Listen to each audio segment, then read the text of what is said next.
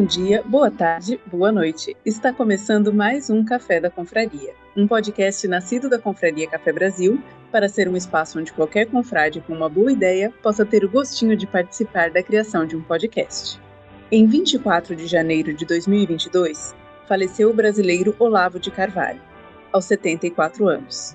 As reações extremas à sua morte pareciam falar de várias pessoas diferentes. Uma pessoa descrita como polêmica pela mídia, sugerindo que muitos o odiavam e outros tantos o idolatravam.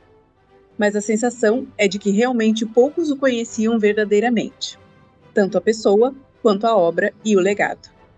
Iniciaremos o programa sugerindo ouvir o Leadercast 98, onde Luciano Pires viajou até os Estados Unidos para entrevistá-lo, apresentando a todos um Olavo de Carvalho como ninguém imagina. Além do Café Brasil 807, que fala sobre essas reações extremas à sua morte. Falaremos um pouco sobre Olavo e como ele impactou, se é que impactou, a vida de cada um de nós, participantes do Café da Confraria. Aqui é Denise Santana, de Guarulhos. Eu, Ale Tobias, direto de Jaú. E Cibele, de São Paulo. Então, primeira pergunta, como que foi o contato, o primeiro contato de vocês com o trabalho do Olavo de Carvalho? E o que vocês conhecem né, do trabalho dele? Primeiras Damas.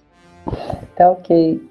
Eu não lembro quando foi meu primeiro contato com ele, nem através de quem. Foi através da rede social, mas foi em 2020.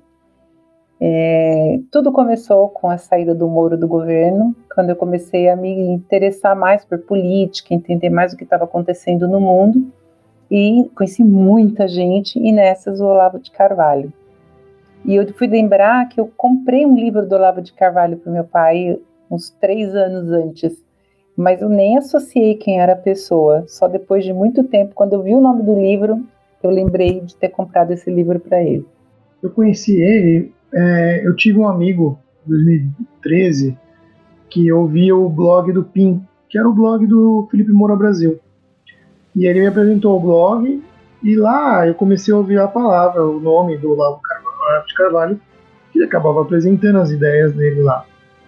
E tanto que quando lançou o livro, o mínimo que você precisa saber para não ser um idiota, que foi uma coletânea do textos do Olavo feito pelo Felipe, eu comprei. E aí eu li e foi um choque, assim, foi um, foi um, um susto até, mas assim, um susto de sentir como se não sabe nada mesmo.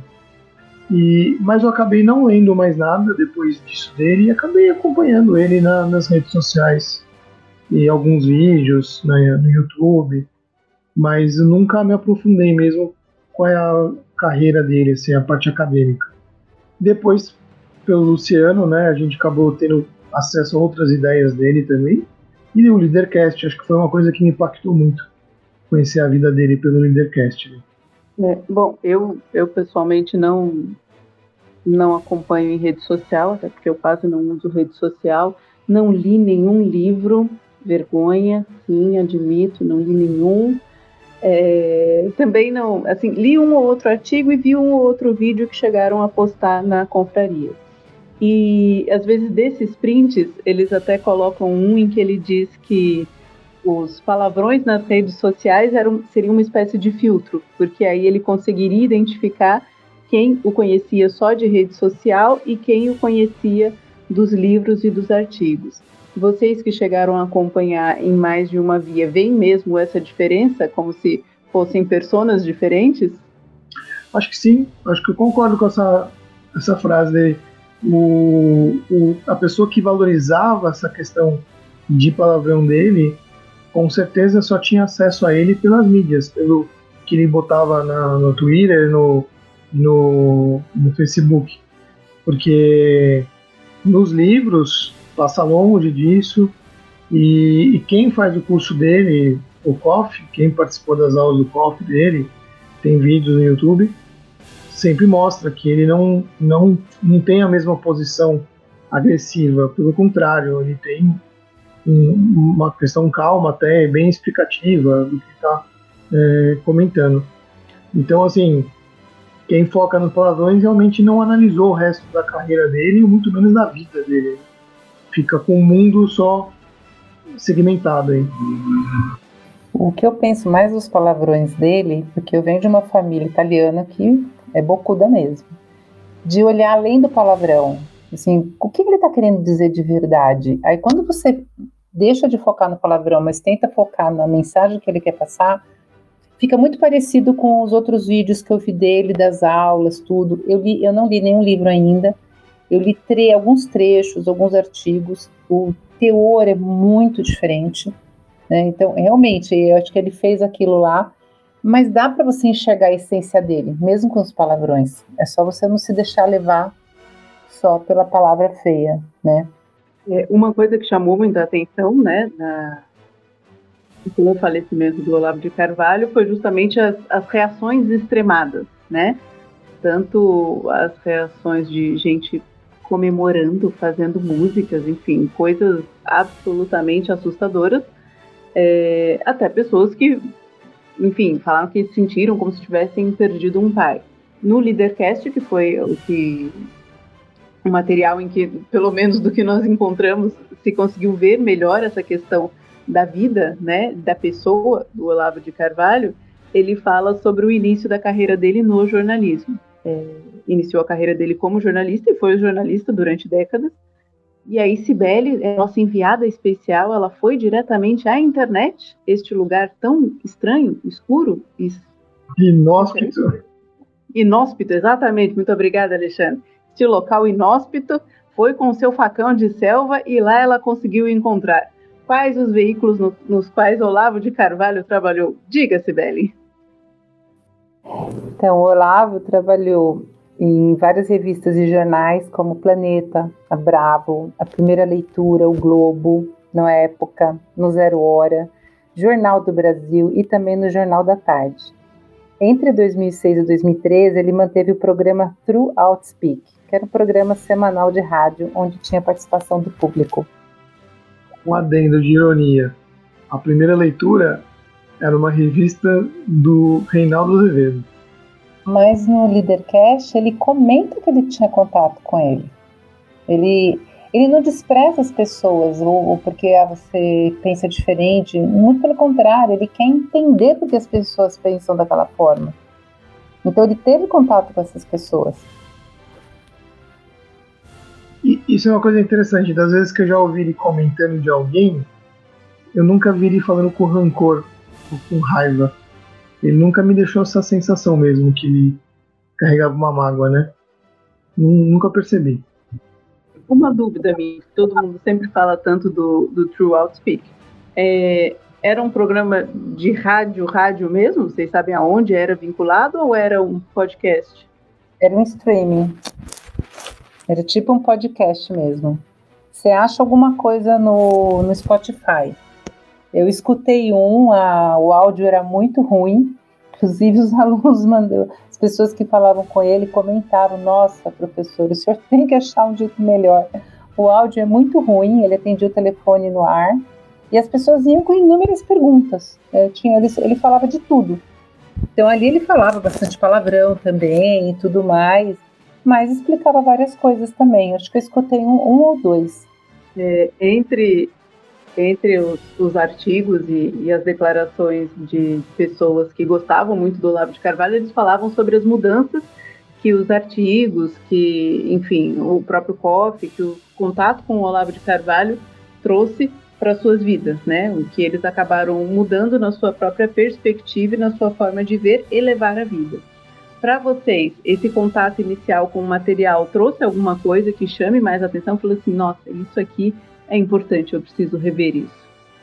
Eu até comentei isso, acho que na confraria, na semana que ele faleceu. Acho que antes de tudo, quando ele faleceu, a minha sensação foi essa, né? A pessoa morreu, a pessoa Olavo, mas a obra dele é imortal, né? E eu, como a gente vai comentar, acho que mais pra frente dos alunos dele, vai ter gente propagando as ideias dele pro resto da vida, eu acho. Ele é um cara que 200 anos, 300 anos, nossos netos, os bisnetos vão estar ouvindo o nome dele. Mas o que me impactou quando eu li, eu só li uma obra dele que não é nem dele, né? É a coletânea dos textos dele. Eu até comentei na culturia que é um texto que fala sobre caridade, né? É um, um, e eu me chamou a atenção eu mudei a minha postura, eu mudei a minha forma de ver, a forma de dar esmola. Porque eu achava que dar esmola, o pessoa ia pegar o dinheiro e comprar bebida ou usar para droga.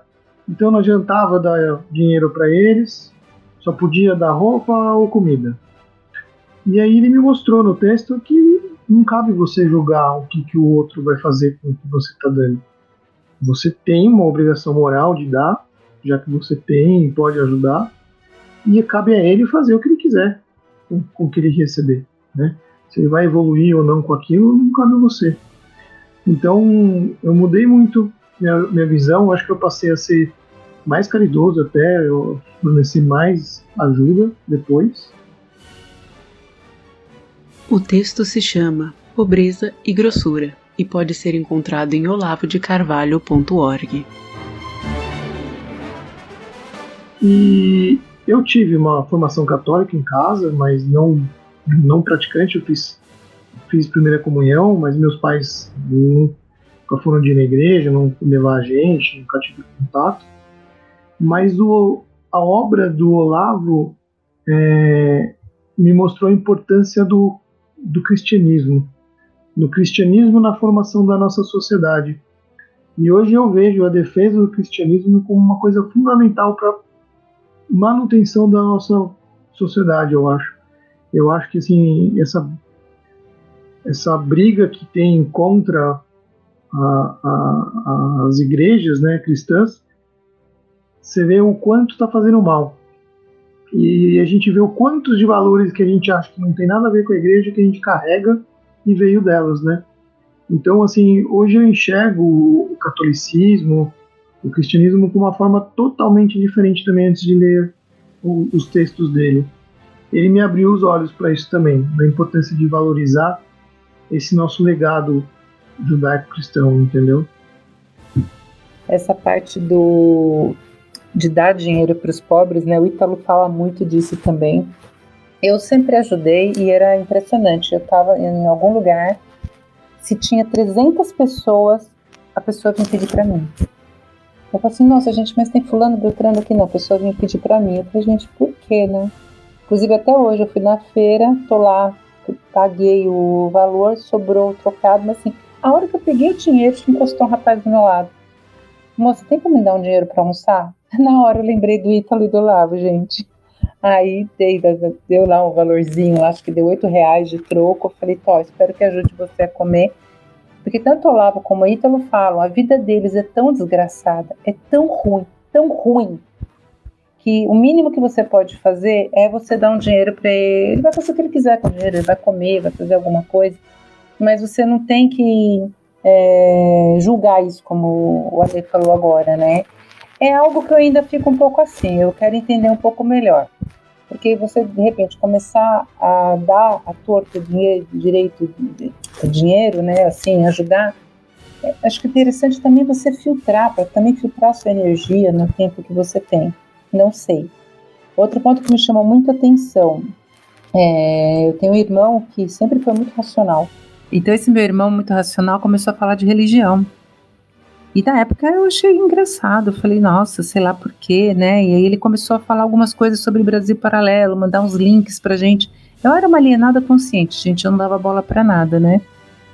E aí eu comecei a ouvir o Olavo falar algumas coisas de religião e eu achava interessante. Eu falei, gente, como pode, né? A gente associava uma pessoa muito culta, que é uma pessoa que não é muito religiosa, porque a gente tem aquela ideia errada de que a religião é algo meio carola, não sei o que, não sei o que lá, né? E aí no Leadercast ele fala, o Luciano faz essa pergunta para ele, né? Mas você ler, conhecer tudo, isso não te afastou de Deus, de Jesus? Ele, pelo contrário, quanto mais eu li, mais eu estudei, mais eu me aproximei. E eu fiquei muito curiosa com isso, né? Eu falei, gente, eu quero entender mais isso, né? E aí fui lembrar do meu irmão. Falei, nossa, aí foi. Aí eu perguntei para ele foi bem a época que ele começou a se aproximar do, do que o Olavo falava. E por coincidência, no momento que eu percebi isso, eu fui num médico e ele falou: Vamos cuidar da parte espiritual? Eu falei: ah, Eu acho uma boa.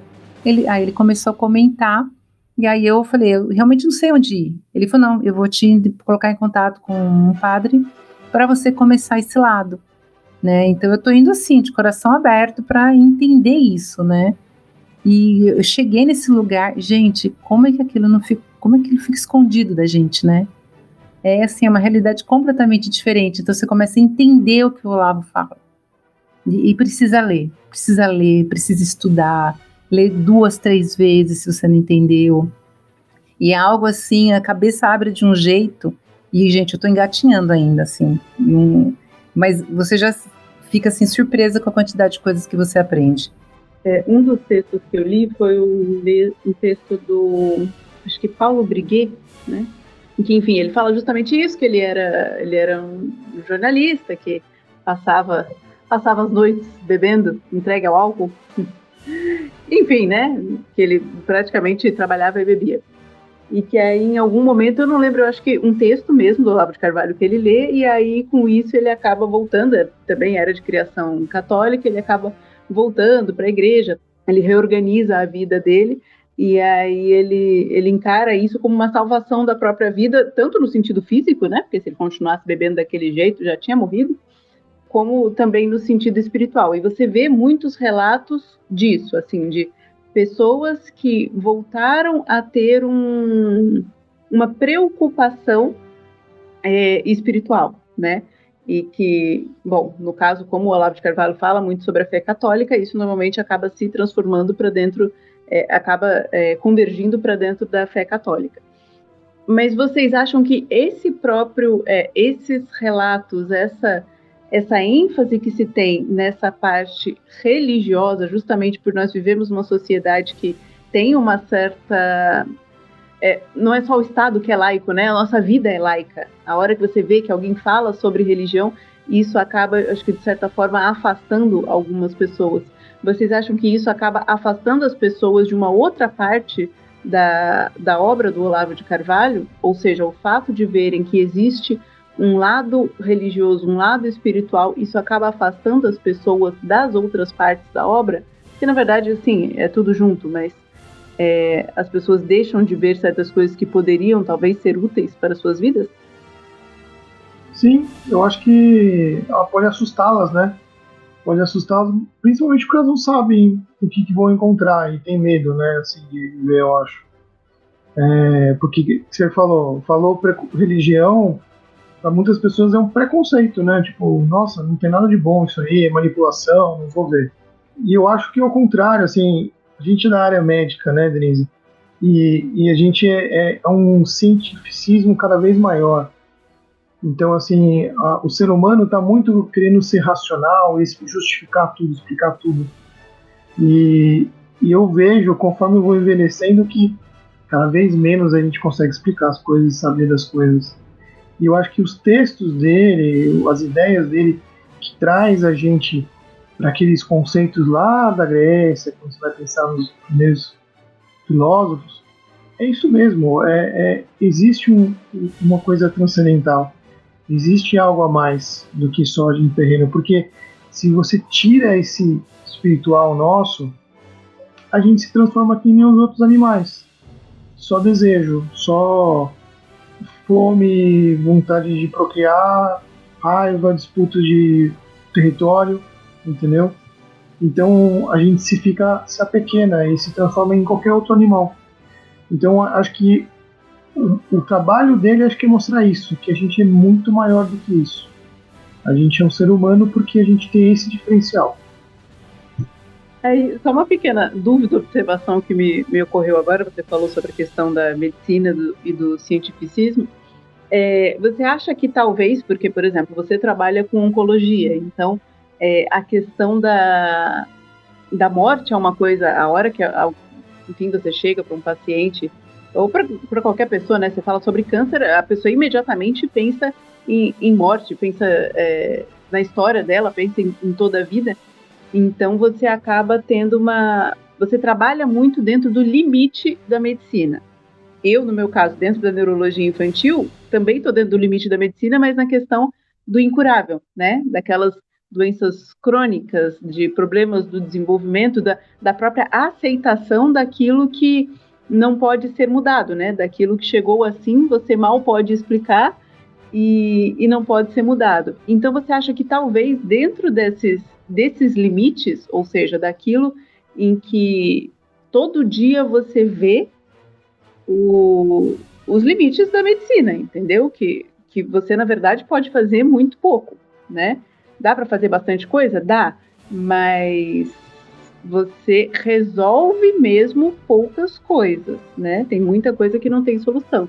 Você acha que talvez isso dentro do dia a dia faça com que a talvez se tenha uma visão um pouco mais aberta da importância desse lado espiritual? Ah, com certeza, né? Se, se eu e você fomos, fôssemos um cirurgião, por exemplo, que tem uma visão que ele conserta, né? Ele vai lá, abre, arruma, fecha e vai ficar bom de novo, vai ser mais difícil de ter essa visão, né? Mas eu acho até nessa questão da nossa visão da profissão, é, saindo um pouco do tema aqui do Lavo, né? Mas falando nisso, para mim a medicina é um sacerdócio, né? Não pode muito pouco dessa questão da religião até. E, e hoje eu vejo cada vez mais gente procurando se transformar em médico, pensando na questão comercial, na questão de, de ganho, né? E você vê que a postura de atendimento e de trabalho é diferente de quem tem essa visão. E eu acho que é uma visão mais laica, uma visão mais materialista. Então, o, o médico que mantém um pouco essa noção de limite do ser humano, ele acaba tendo sim uma postura diferente e, e enxerga mais essa questão transcendental. Né?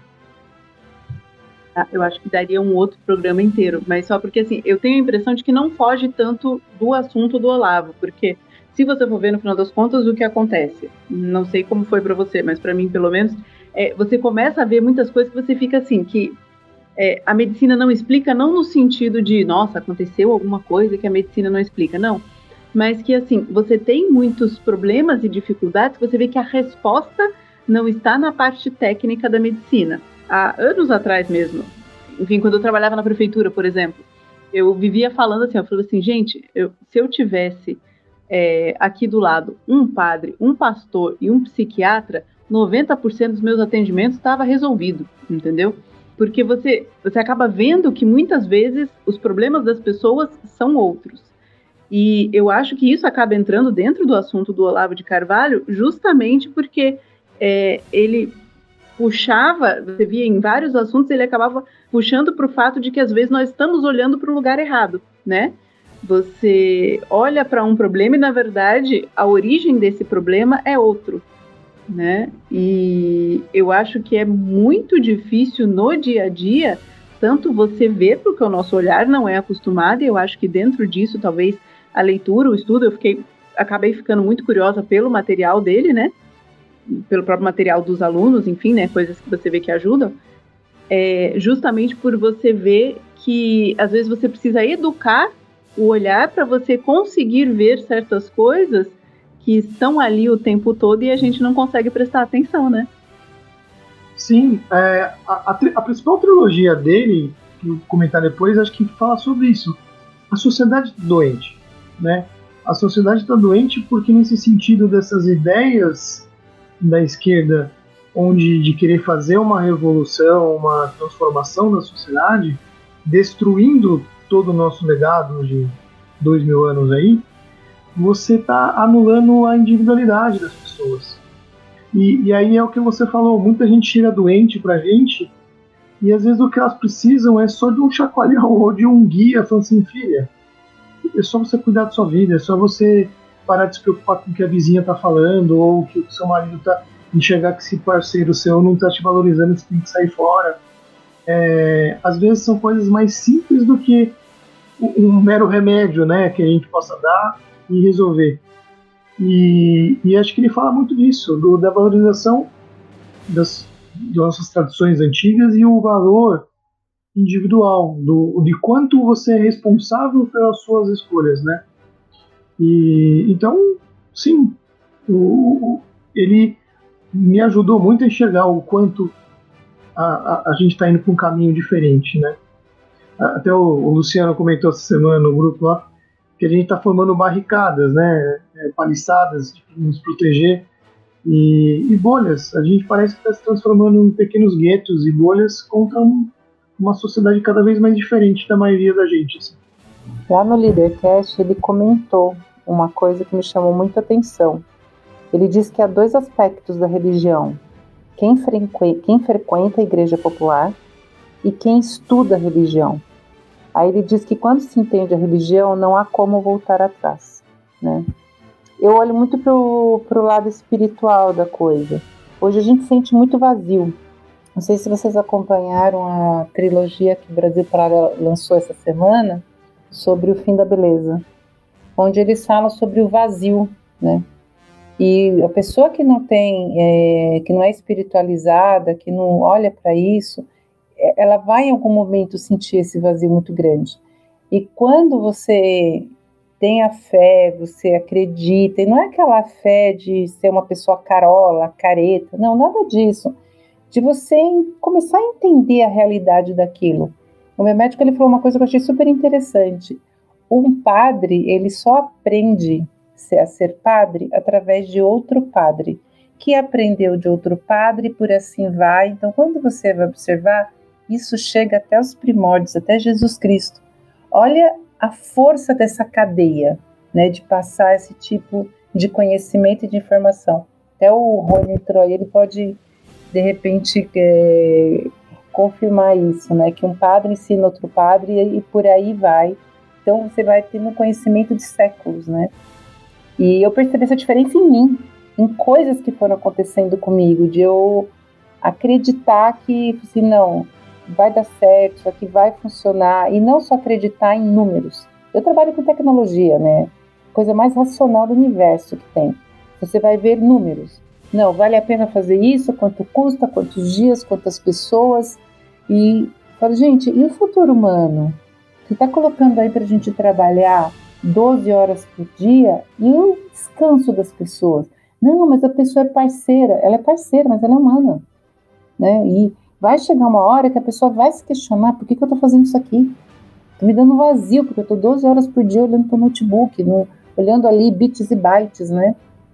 Então a gente esquece isso daí.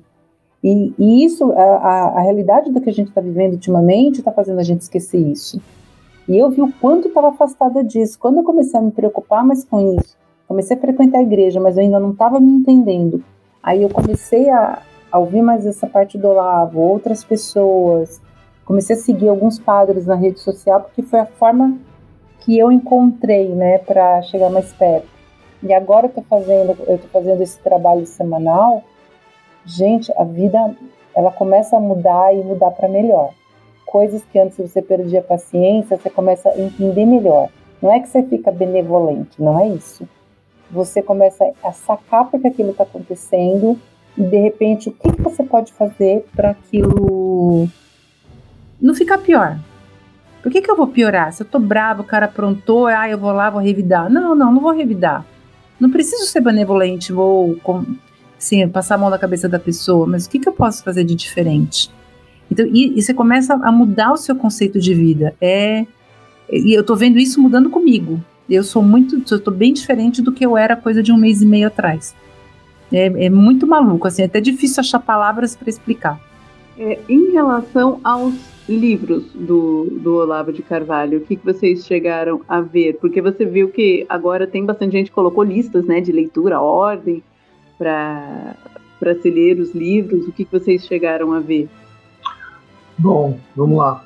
É, primeira coisa, eu dou uma dica. Tem um site que eu acabei cruzando aqui, chama Contra os Acadêmicos. São um grupo de estudiosos aí, de filósofos, professores, e muitos deles, pelo que eu percebi, são alunos do Olavo, né? E, e um deles, o Bruno, deixa eu pegar aqui o nome dele depois, é, fez uma lista numa ordem aqui dos livros, né? E eu já tinha visto li, a listas em outros lugares, na própria Gazeta do Povo, o Flávio Gordon e uma outra jornalista escreveram também sobre a obra dele, para ler. E, e, eles falam que o primeiro livro tem que ser o mínimo que você precisa saber para não ser um idiota. Afinal, é o mínimo, né? Que é o livro do Felipe Moura Brasil de 2013. Ele juntou 193 artigos e ensaios que, ele, que o Olavo escreveu na imprensa entre 97 e 2013.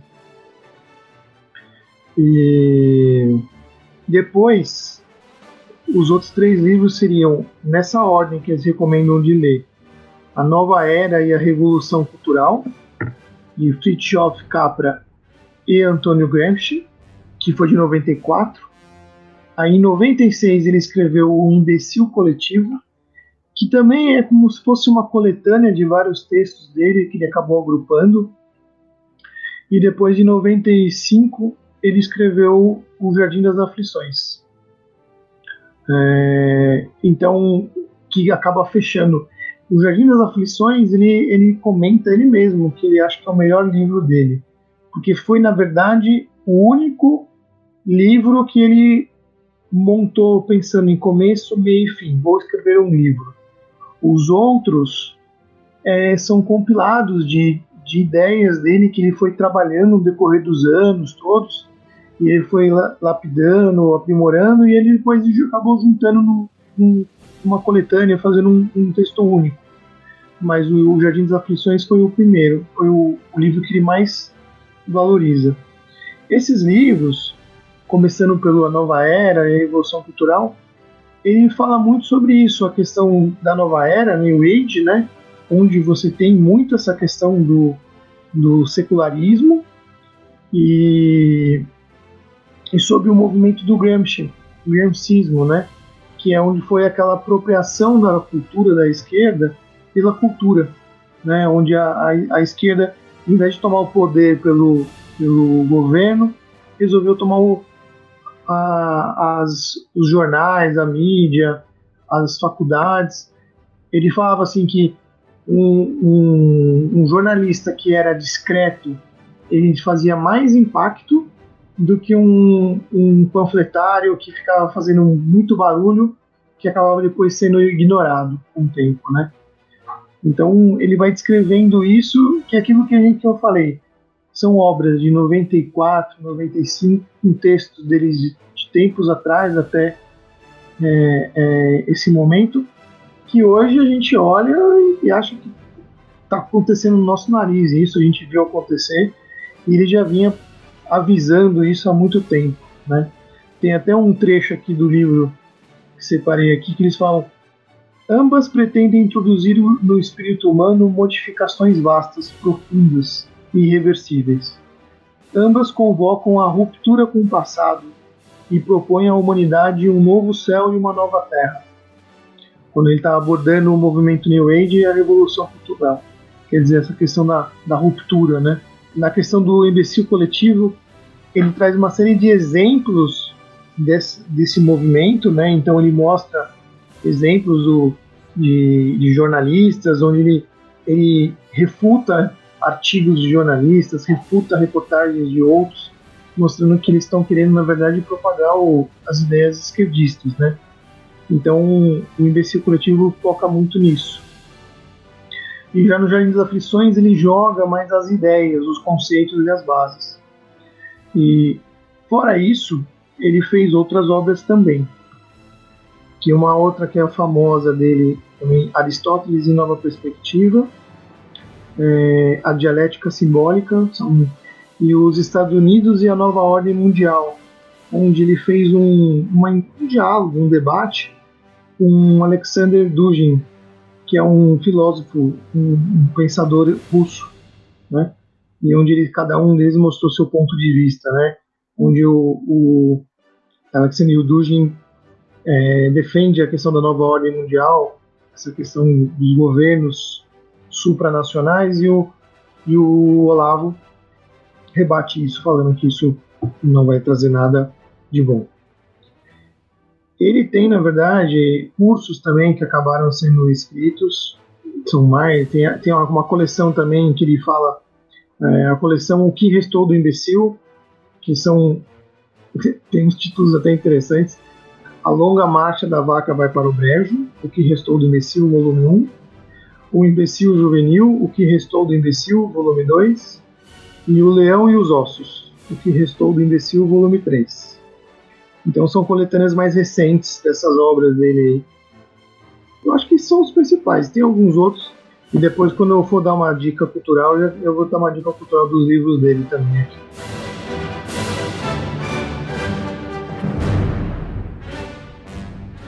Em uma pesquisa feita entre os membros da Confraria Café Brasil, foi perguntado o quanto conheciam o trabalho do professor Olavo de Carvalho.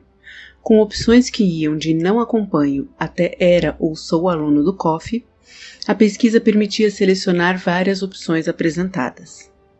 Seu resultado deixou em primeiro lugar a opção acompanhava postagens de redes sociais, trechos do YouTube.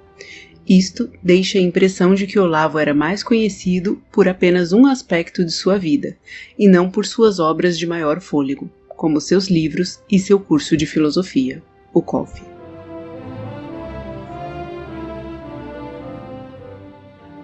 Bom, falamos um pouco sobre redes sociais, falamos um pouco agora sobre os, os livros, falamos também né, sobre a parte dos, dos artigos, do jornalismo. E em relação aos alunos, né, é, em relação ao professor Olavo de Carvalho.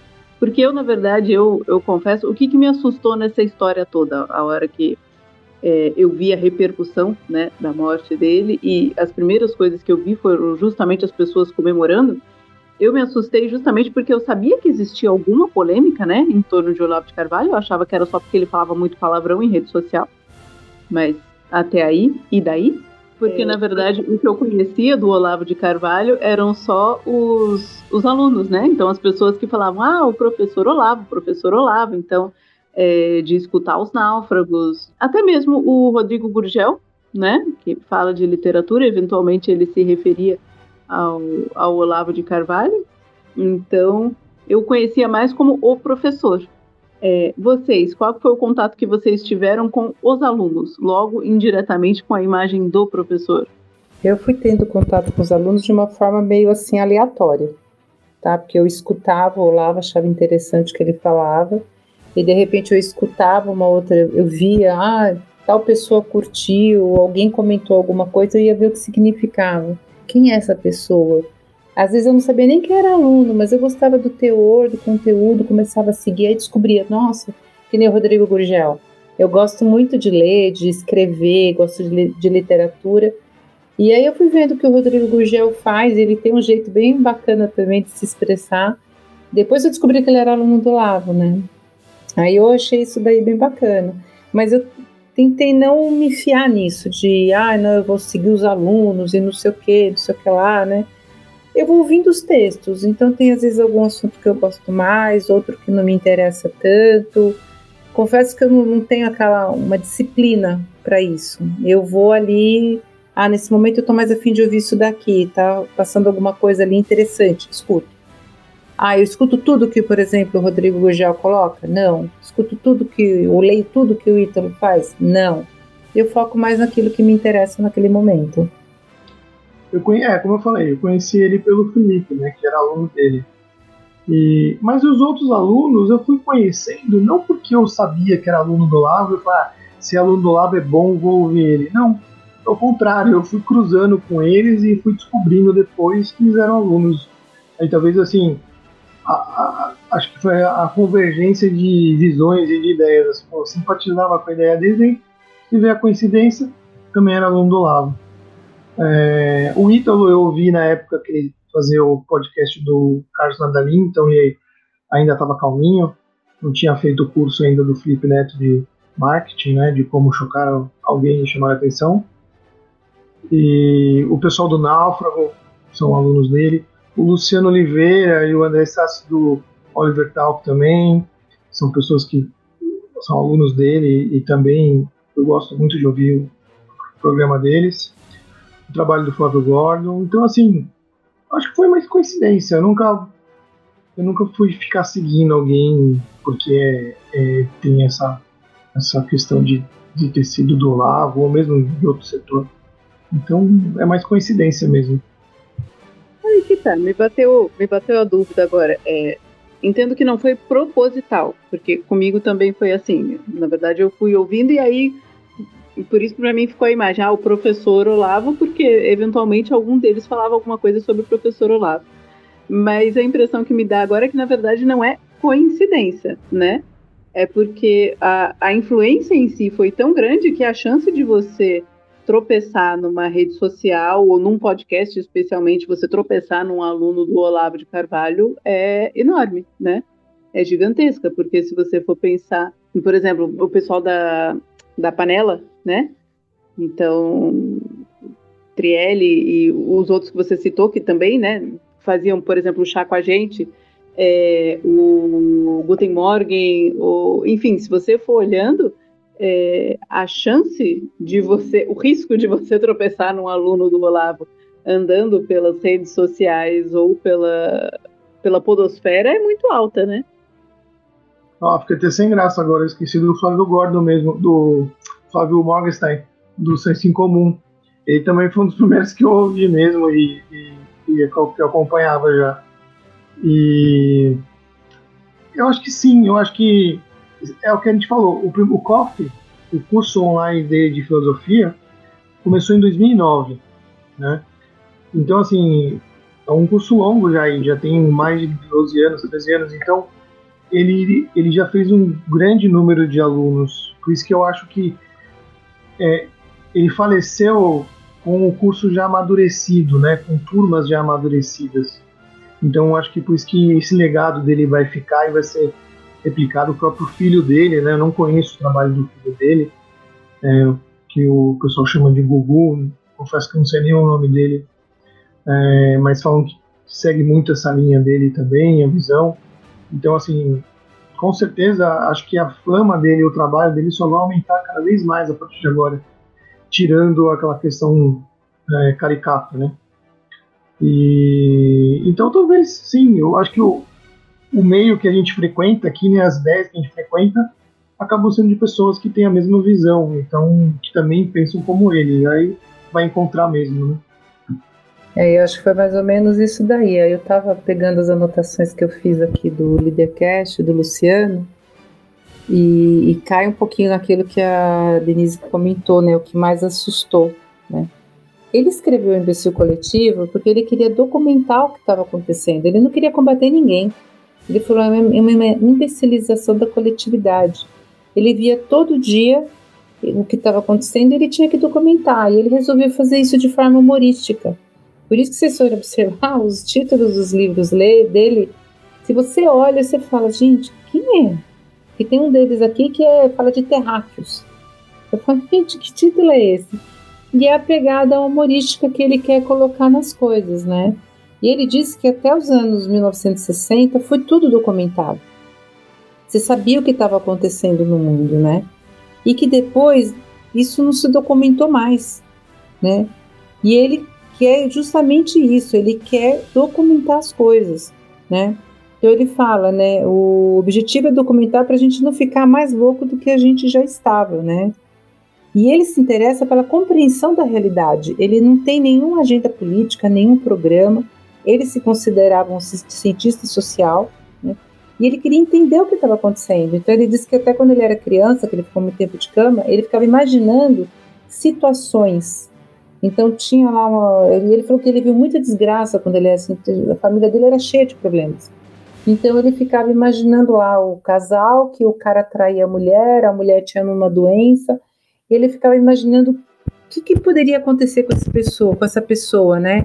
Bom, e se de repente ela melhorar da doença, o que, que pode acontecer com o casal? Se de repente ele não trair mais, ele for fiel, o que, que pode acontecer? Então ele ficava imaginando historinhas, né? Então eu, eu imagino assim que o, a, a, raiva que se colocou, né, em cima dele, foi ele falava real das coisas. E o que se quer hoje, a forma como tá, o mundo está hoje é justamente você não mostrar a realidade das coisas e, e essa briga com ele. Só que muita gente entra na onda da briga sem saber o que está acontecendo. Assim como a questão da religião, né? De repente escuta e entra na onda. Você leu o que ele está escrevendo, gente? Vocês leram o texto? Até não sei quem foi que publicou. que colocou o texto, mas não falou que era do Olavo. Aí veio um monte de gente elogiar, nossa, que maravilha, não sei o que, não sei o que lá. Não sei se foi na confraria. E a pessoa o... falou. Não, Luciano Café Brasil acho que já fez mais de uma vez isso. É, né? E a pessoa concorda. Mas se fala que é dele, a pessoa já fica louca. E ele até fala que ele chama isso de histeria, quando a pessoa reage de forma violenta a uma palavra. Então, você fala o nome dele, a pessoa reage de forma violenta, né? E você, a palavra é o gatilho. Isso aí é uma histeria, isso é um estado alucinatório. E ele coloca isso. Agora, imagina as pessoas começarem a escutá-lo e começar a perceber a realidade das coisas. Você não manipula mais ninguém. Quem escuta o que ele coloca e ele fala: Não acredite em mim. Ele não estou aqui para vocês acreditarem em mim, tá tudo aí, ó. Vocês têm isso para ler, vocês têm isso para questionar e não sei o que, não sei o que lá. E aí você tem que ir lá e realmente ler. E a hora que você começa a seguir um pouquinho do que ele fala, leia isso, leia aquilo, você fala, gente do céu, onde eu estava, né? Então você imagina o poder que tem o conhecimento. E aí eu imagino que toda essa, essa agressividade seja por causa disso. E quando você vê os alunos dele falando dele, tem alguns que eu acho que agem de uma forma, às vezes, até como assim, uma adoração, né? Aí eu já não acho tão legal. Mas ah, o respeito que tem por ele, que realmente ele passou um conhecimento, e ele mesmo falou: eu, meu corpo vai, ele fala isso no Leadercast também. Em algum momento eu vou morrer, eu não vou viver o resto da minha vida, né? Mas a minha obra vai ficar. E é isso que importa. E é isso que os alunos pregam. E o respeito que eles têm por ele. Então você vê alguns alunos falando o carinho que tem por ele. Porque ele, ele adquiriu esse conhecimento e não ficou com ele. Ele propagou esse conhecimento. Ele, na, nas aulas, do, das pouquinhas aulas que eu vi do Coffee, ele, ele tem uma ternura para explicar as coisas que você olha então, assim, gente, ele também fala palavrão, né? Como pode? Mas foi aquilo que eu comentei. Se você olhar a essência, você enxerga a essência dele mesmo quando ele fala palavrão.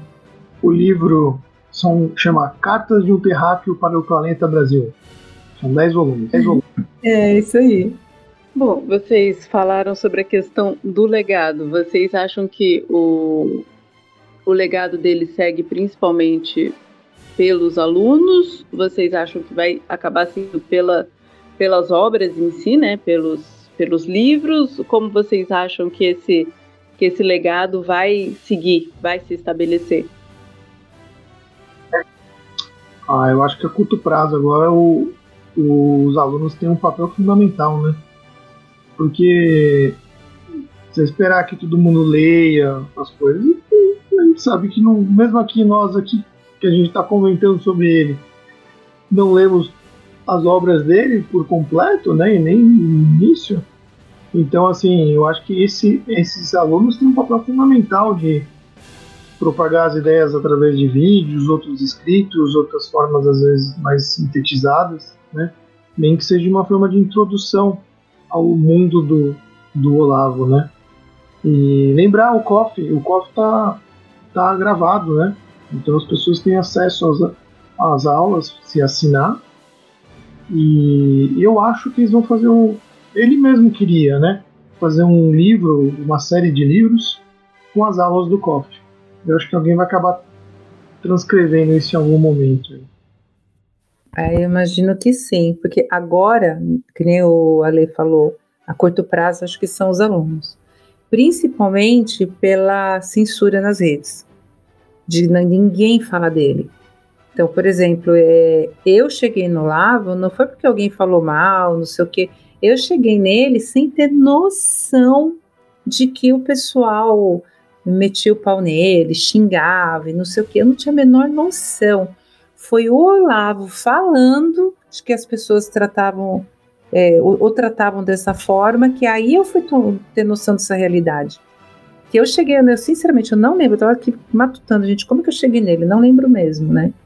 Mas eu não tinha essa visão, foi através dele. E vendo a censura nas redes e o que falam, e a gente vê que a maioria das pessoas hoje em dia fica só na superficialidade, eu imagino que os alunos vão ter um papel muito importante. Tem já esse livro, né, aqui do Aristóteles, que é um apanhado de coisas que ele escrevia lá no Facebook. Ele mesmo falava que muito do que ele escrevia no Facebook, no Instagram, no Twitter, principalmente no Face, era para coisas que ele pretendia juntar nos livros, né? E mesmo as aulas do COF, que são mais de 400 aulas gravadas, ele também, ele fala isso no Leadercast também. Ele diz que tem muita coisa, muito trabalho para fazer e que foi aí que ele falou da eternidade. Ele falou: o que eu tenho que fazer, eu não vou dar conta. É muita coisa, trabalho para mais de 10 anos. Você imagina, ele, ele gravou esse Leadercast três anos atrás. Então ele falou assim, mais de 10 anos, você imagina que ele não estando ele ali, vão ser os alunos, o quanto a gente tem de trabalho ali, eu imagino que os alunos vão fazer isso sim, porque a ideia não é venerar um professor, mas sim propagar o conhecimento que é o que o Lavo queria, né? Ele falou assim, a gente não está documentando. A gente sabe como era a vida em sociedade até os anos 60. Como é que era a nossa vida em sociedade nos anos 80? O que, que você tem escrito? Aí comecei a pensar, falei, gente, é verdade. A gente não tem nada escrito. E o que ele queria mesmo é isso. Eu imagino que os alunos, ele incutiu isso nos alunos. E os alunos vão querer fazer isso daí. Gente, se bobear até a gente aqui, de repente, vai entrar em contato com alguma coisa, não sei o quê. Ai, ok, a gente está fazendo podcast sobre ele. O Ale passou uma lista ali de livros dele, né? Então, a gente já está fazendo um trabalho ali de deixar de alguma forma documentado tudo, tudo que ele fez, de uma forma superficial, tá? A gente não, não entrou tão a fundo. E deixar mostrar a importância do legado dele. Agora é hora da pausa para um café. No Pires. Aqui vai o Pitaco de Luciano Pires. Bom dia, boa tarde, boa noite. Luciano Pires aqui com mais um Café no Pires, direto para o Café da Confraria. E o tema de hoje eu tenho um carinho muito especial por ele, né? Olavo de Carvalho. Eu tive o privilégio de ir para os Estados Unidos em fevereiro de 2018, é, especialmente para entrevistá-lo, né? E foi muito legal, porque eu eu desci lá em, em Boston. De lá eu peguei um carro e dirigi até até a cidadezinha onde ele estava lá na Virgínia, né? E foi muito legal porque uh, eu, eu não tinha referência nenhuma, não tinha a menor ideia de onde era. Eu cheguei no lugar lá, um lugar meio, meio assim afastado, uma casinha bem caída por fora, né? Eu falei, pô, não pode ser que isso aqui. E vi que no, no fundo da casinha tinha um galpão. Aí eu bati na frente da casinha e apareceu alguém lá me dando a dica para eu ir para o fundo da casa, né? E aí cheguei no fundo, aquele galpão imenso é o galpão onde estava a biblioteca e a sala do próprio Olavo. E a hora que eu abri a porta, estava lá o Olavo em pé, me esperando, me recebeu com baita de um carinho, nunca tinha me visto, nunca tinha uh, tido contato nenhum comigo e me recebeu com carinho, assim, com, sabe, com uma, uma... você vê que era, era um carinho, assim, uh, como é que eu vou dizer, verdadeiro, não tinha nada fingido ali, né? E veio, a gente trocou uma, uma, umas palavras e aí aconteceu uma coisa interessante, porque eu levei comigo um exemplar do Imbecil Coletivo. Mas era um exemplar, da, acho que da primeira edição. Eu tinha ele há muito tempo comigo guardado aqui. Falei, pô, vou levar comigo e vou voltar com ele autografado pelo Olavo, né? E a hora que eu cheguei, mostrei o livro para ele, falei, ó, aliás, eu tinha comprado um livro qualquer lá numa livraria, dei de presente para ele, e a hora que eu tirei o Imbecil Coletivo e mostrei para ele, quando ele olhou, ele pegou e falou, ué, mas esse aqui nem eu tenho. Essa edição nem eu tenho. Eu falei, ah, então não seja por isso, Olavo é teu. Fica com você. Não, imagina, não. Fica, Olavo. Não, não, no jeito. Eu falei, não, cara, mil vezes ele aí com você do que comigo lá em casa. Fica ele com você, é um presente meu pela gentileza de você me receber aqui, né? E aí ele pegou e falou, ah, então em troca eu vou te dar um livro também. E virou para trás e tirou ali uma edição capa dura uh, de colecionador do tudo que você precisa saber para não ser um idiota, né? E ali me fez o autógrafo, então hoje eu sou aqui um feliz proprietário do, do livro que foi o maior best-seller dele, com um autógrafo para mim, e o papo foi extremamente agradável. E outra coisa que foi muito marcante foi a hora que eu sentei e apresentei para ele a proposta do programa. Eu falei: ó, nós vamos bater um papo livre aqui. O papo não tem um assunto específico, a gente vai conversar a respeito. Eu só preciso saber de você quanto tempo eu tenho. E ele virou para mim e falou: o tempo que você quiser. Falei, lá, se eu tocar em algum assunto que você não tem assunto nenhum, pode falar do que você quiser. Olha, quando eu terminar aqui, você quer que eu te mande o programa? Não, não. Manda para mim só para eu ter guardado aqui, mas eu não quero que você mande nada não para mim. Assim, com uma, um grau de confiança é, impressionante, sabe? Isso eu fiquei encantado e no fim o papo foi legal. Quem quiser saber o que aconteceu, tá na internet, tá no YouTube. Que é o vídeo mais visto do meu canal. É um Leadercast com o Lauro de Carvalho, que eu tive o privilégio de conhecer pessoalmente e de ver a pessoa por trás da caricatura, sabe? Tirando a caricatura, nada. Um cara bonachão, bem-humorado, é, caloroso e que tá fazendo uma falta brutal pra gente aí. Grande abraço a todos.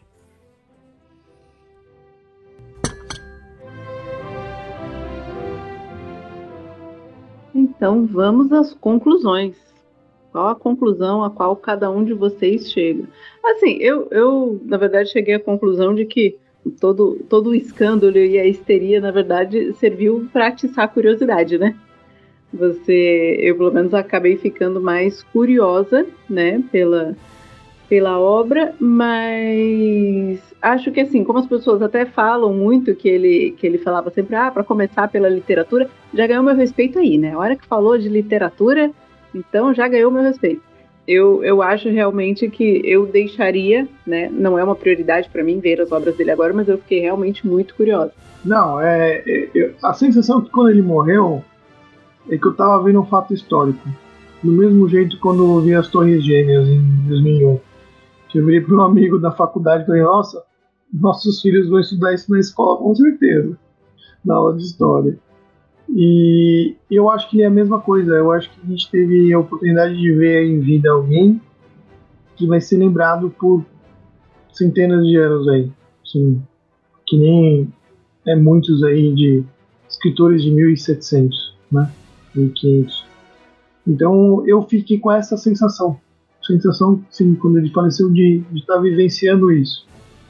Então, por isso que eu acho que foi legal a gente fazer o programa para dar nossa contribuição, né?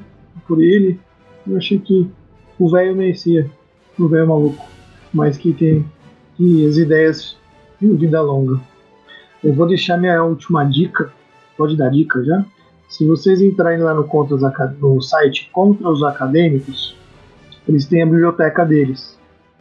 E tá uma promoção de um kit do Olavo de Carvalho a obra completa em vida.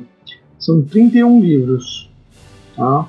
por apenas R$ 1.586,88. Em vez de trocar o celular ou pegar uma bicicleta nova, compra a obra do Olavo. Dá para comprar tudo de uma vez. Tem todos esses que a gente comentou e muito mais. Alguns cursos também colocados aqui. Então, vale a pena. Me deu até uma dorzinha no coração a hora que você falou agora. Todo médico calcula por hora de, hora de trabalho, né? Hora de plantão, né? É que calcula assim mesmo. Vou abrir aqui, é livraria contra os acadêmicos.com.br. Bélia, alguma dica? Ai, gente, depois das dicas do Ale fica até difícil, né? Dar uma dica. Mas o, eu senti a mesma coisa que eu falei quando eu soube que ele faleceu. Falei, é um fato histórico. E eu fiquei pensando assim, gente, eu, eu não vou conseguir em vida ler tudo que ele fez, tudo que. todas as ideias dele, né? É, é um volume de informação muito grande, né? Mas eu tomei a decisão de comprar. Eu estava sempre ali, ah, vou comprar, não vou comprar. Tomei a decisão não de comprar todos os livros, mas de comprar essa listinha aí com a Ale Tobias, que lá na confraria a gente estava conversando. O outro Alexandre deu as ideias também. Eu tomei a decisão de comprar e falei, gente, eu tenho que dar um jeito de, de começar a ler, organizar meu, minha leitura para começar a ler. Porque o pessoal fala, é, é, o livro, assim, ele muda a tua cabeça, né? E eu falei assim, eu tô com medo às vezes de pegar o livro e não parar de ler, né? Eu falei assim, vou de madrugada tô lendo o livro, né? Mas acho que isso daí é a gente tem que ler, tem que ir lá ver isso daí, propagar essas ideias. Não é fácil. Eu deixei de seguir no dia lá que a gente recebeu a notícia.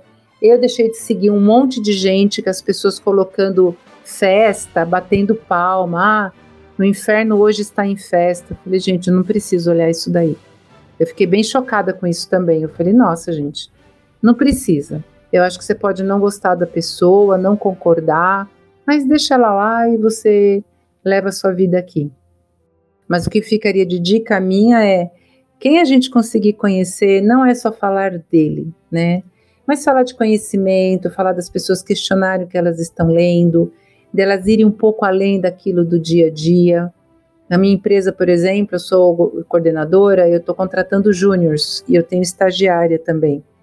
E graças a Deus eu estou pegando uma turminha bacana, assim, de conversar, de trocar ideia. Então a gente dá umas dicas, então às vezes eu dou uma dica um pouco além da tecnologia, para eles estudarem, para eles olharem, para no dia a dia do trabalho deles mesmos, eles enxergarem um pouco além daquilo que eles estão fazendo. Eles não estão entregando uma telinha. O que, que significa aquele produto? O que, que aquilo pode ajudar alguém, né? De, nesse contexto que a gente tem, o que, que a gente pode fazer para melhorar? É isso aí. Bom, fica meio assim difícil de dica, mas um que, vamos dizer que na verdade não tem nada a ver, mas que quando eu ouvi eu achei parecido, é o Leadercast com a Bruna Torlai. Na verdade, eu achei que ela tem uma linha de raciocínio muito semelhante ao que você ouve no Leadercast do Olavo de Carvalho, que é essa questão da, da busca pela verdade, né? E os conflitos que isso acaba trazendo é, ao longo da história. Então, só para colocar uma coisa talvez diferente, é, eu achei interessante essa questão do como uma personalidade diferente dentro da mesma busca acaba tendo um, um resultado diferente também, né? Então eu, eu achei isso interessante. Sim, eu também fiquei com essa sensação quando eu vi o Lidercast dela. Ela fala muito sobre vocação, né? E o, o Olavo falava muito também sobre vocação. Ele gostava muito dos textos do Viktor Frankl, né? Ele usava muito as histórias do Viktor Frankl quando falava sobre vocação. E ela, e ela comenta isso no Leadercast dela. Então também acho que tem um, uma convergência aí mesmo. Muito obrigada pela presença de todos. Não se esqueça que você pode assinar o nosso podcast no seu agregador favorito e mandar o seu comentário lá no nosso Instagram. Nós somos o arroba Café da Confraria. Um abraço e até a próxima!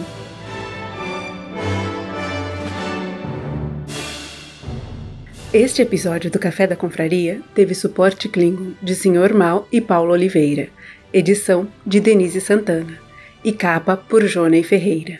Um agradecimento especial ao Luciano Pires pela participação, apoio e, claro, pela criação da Confraria Café Brasil.